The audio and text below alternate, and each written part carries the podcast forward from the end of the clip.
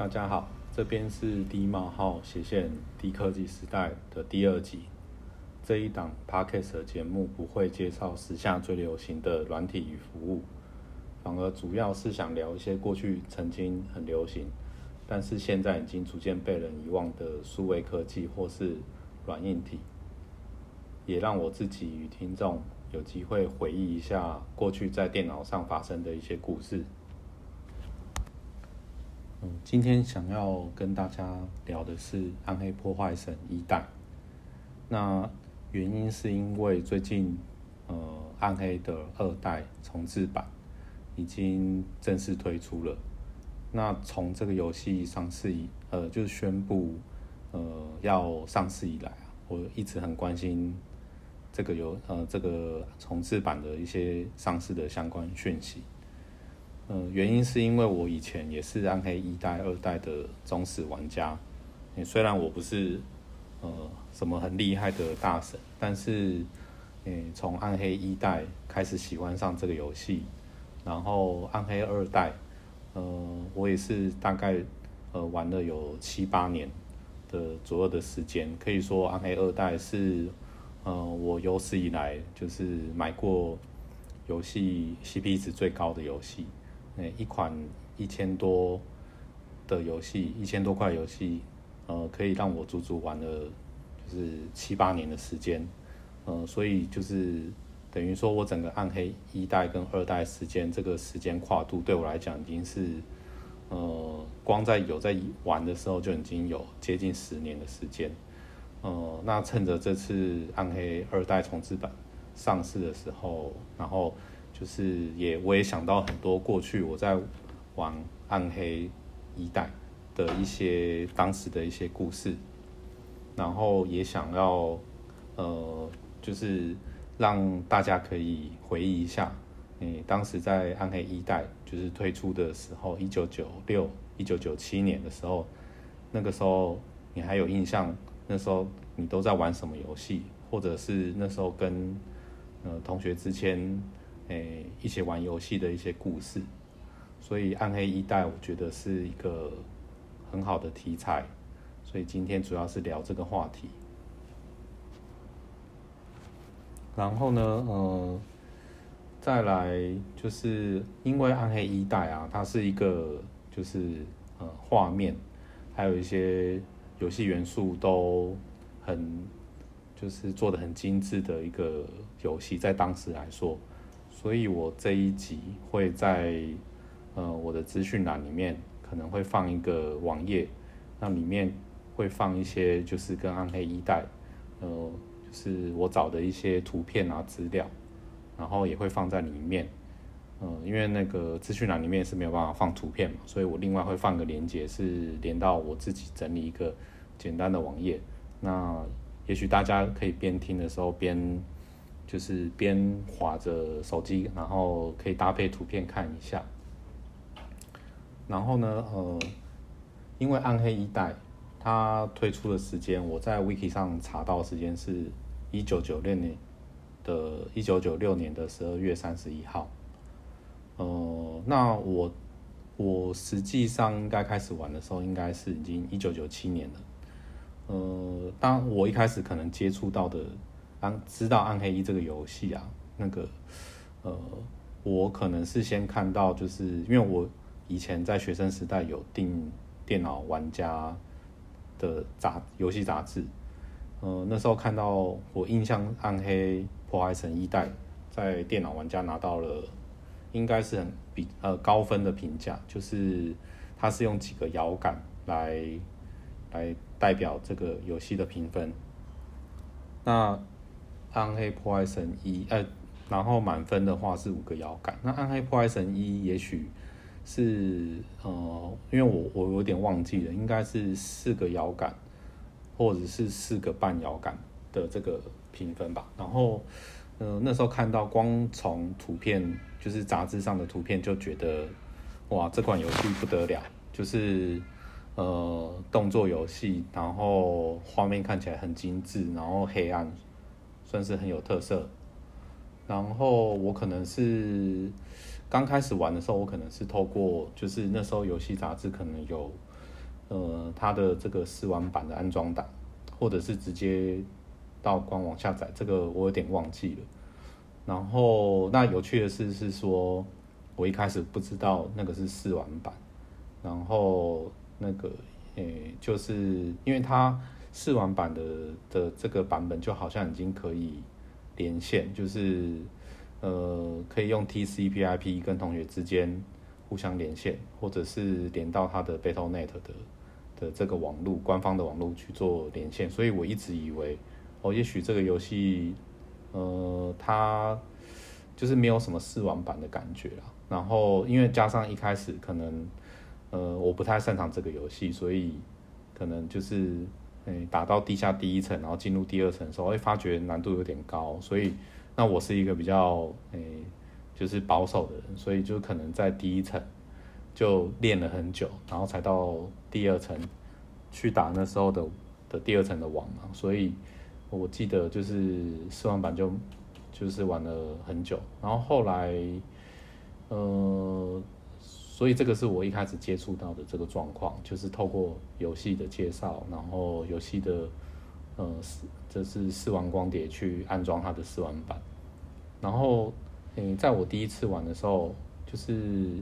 相比我那个时候一九九七年那时候玩的其他的游戏，真的是给我一个很震撼的感觉。哦，因为就是那时候应该，呃，那时候比较会常玩的，应该都是国产的游戏，不管是呃策呃 SLG 的策略游戏啊，或者是三国志啊，或者是呃国产的 RPG 游戏。那这个游戏它的各种的元素啊，都远超市就是市面上的其他游戏。然后，所以给我一个就是很大震撼，说哦，也许哦，居然有一个游戏，它可以就是呃各种方面都突出到这种程度。然后我我记得我那时候电脑一九九七年那时候电脑的配备不是很好，然后但是它在我电脑上执行执行的这个效率，居然也是诶算还算顺。就是算勉强的程度了，然后所以让我对就是第一次认识到这个暴风雪这个公司印象很深，说哇，他们的游戏不仅仅是诶画那个画面啊、音效啊，呃，可以连线啊，这些都做得很好，它居然还可以让就是配备很阳春的电脑，就是也可以就是算呃流畅的执行。然后我记得我那时候电脑应该是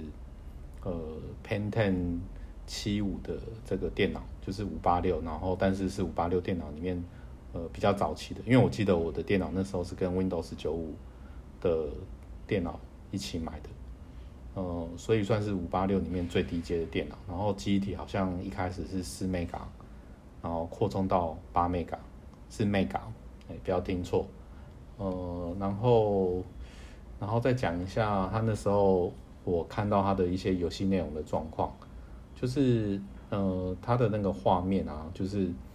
当然，因为它是看起来像三 D 的场景嘛，然后呃，人物啊、战斗啊都是即时的。然后一开始，呃，到那个，因为它其实一一代的主要的一个城镇画面是只有一个城镇，所以然后所有的冒险的起点都是那个城镇，所以那个城镇它不管是呃。城镇的画面啊，村民啊，还有它的这个就是音乐，就是我开头播的，就是这个节目开头播的那一小段音乐，那印象都很深，因为每个玩家应该都复习了很多次。然后进入到那个教堂里面的那个战斗画面，就是诶，也可以深深的感受到它一个那个黑暗黑暗元素啊，跟邪恶的感觉，在气氛上，我觉得就是做得很好。然后武器装备也是非常的精致，就是呃，就是不管是你诶可能打小怪随机掉的白色武器，或者是一些蓝色武器或暗金的装备，诶，你把它装备在你就是你你在物品栏看到这个武器啊装备啊，你都会觉得哇，好像这个武器图鉴里面的这个照片一样，就是。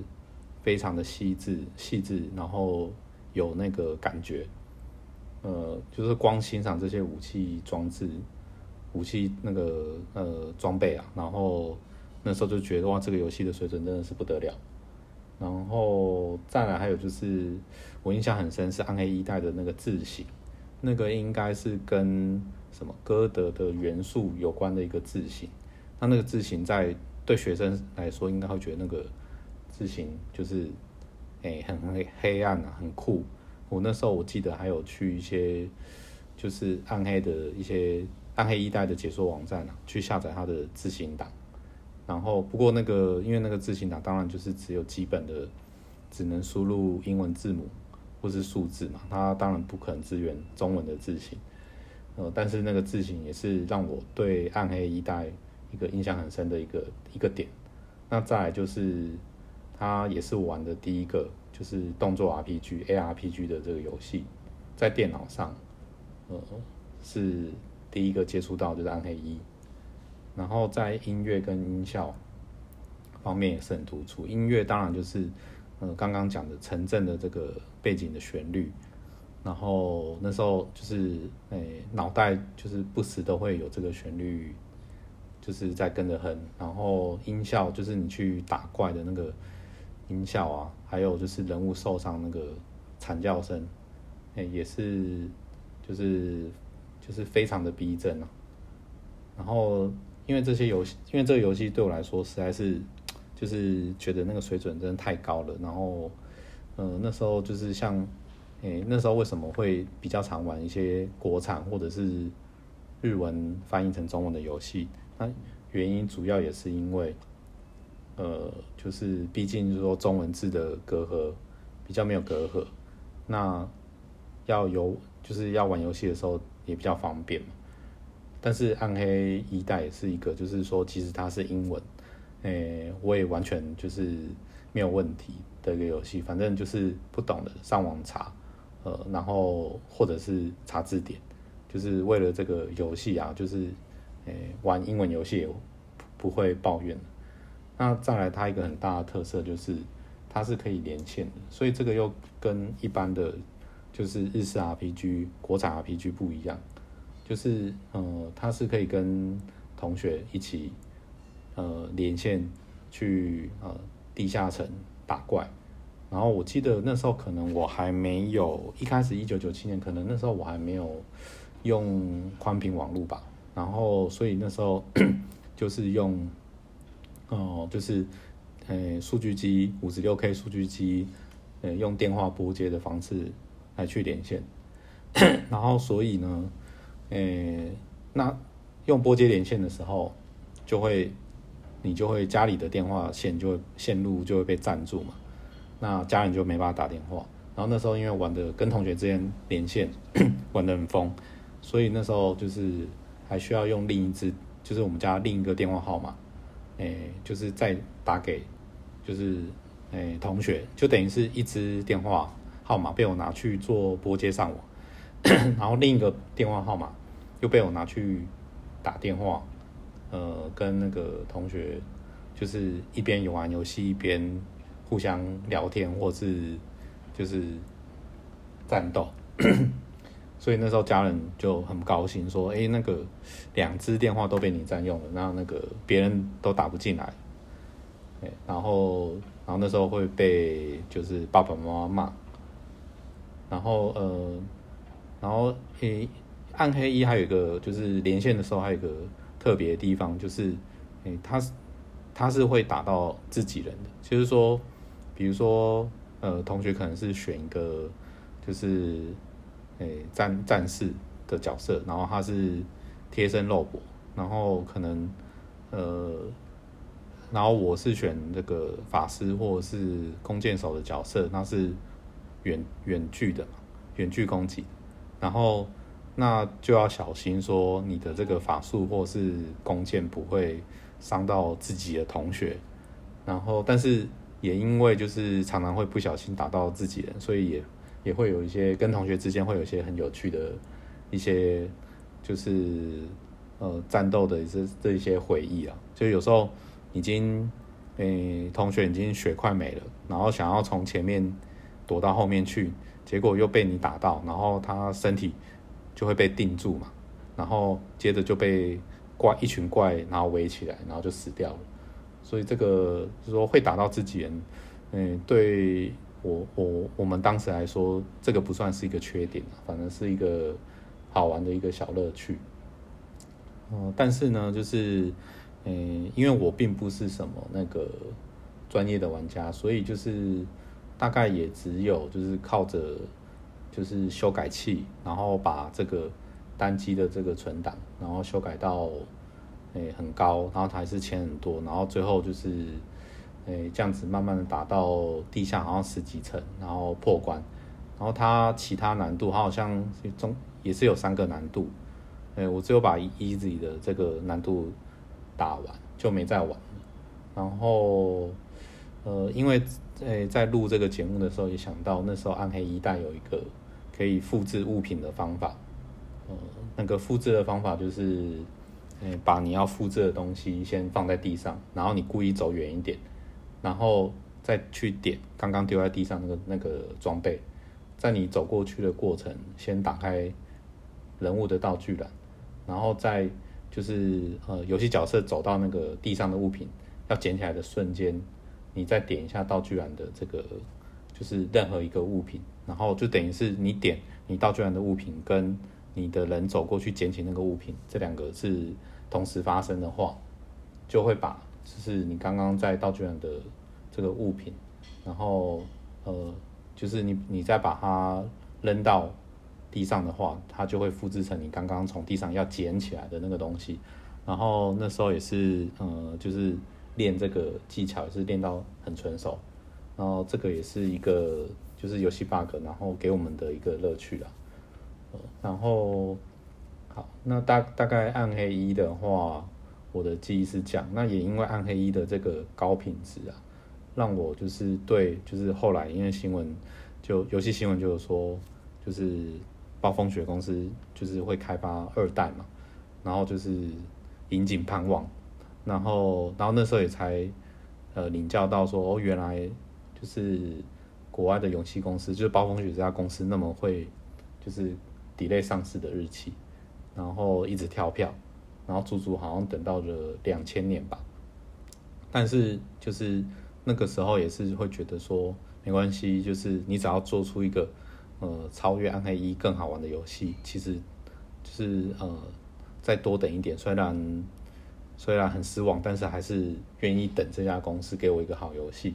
然后什么就是要买正版啊、典藏版那些都不是问题。好，然后最后暗黑二代果然出来以后，也我我也没有失望。虽然说二代的那个画面啊，也不像一代的那个那么黑暗跟血腥。虽然说它的二代的画面当然比一代好，但是我觉得那个风格还是呃有些差异了。然后所以就是哦，我今天会特别想要聊一代哦，就是是因为就是说这这毕竟是暗黑一代，诶。是给我这个系列就是一个就是起呃一个一切的这个起头，然后让我第一次也认识到暴风雪这个公司哦，他们其他的游戏也都相当的好玩，然后这家公司的品质很棒，然后还有这家公司游戏时长会延迟上市时间，呃，这个是我在这个一九九七年到两千年之间，呃，关于这个暗黑一代的回忆，然后不知道就是大家对。呃，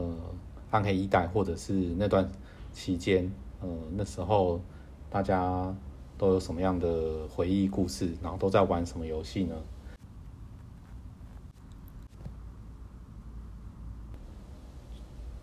好，那今天大概要聊的是，大概是这样。那呃，如果有机会的话，我会再录一下，就是暗黑二代，或者是我对。呃，暗黑二代现在重置版的一些，呃，看看有没有什么感想，会再分享给大家。好，谢谢。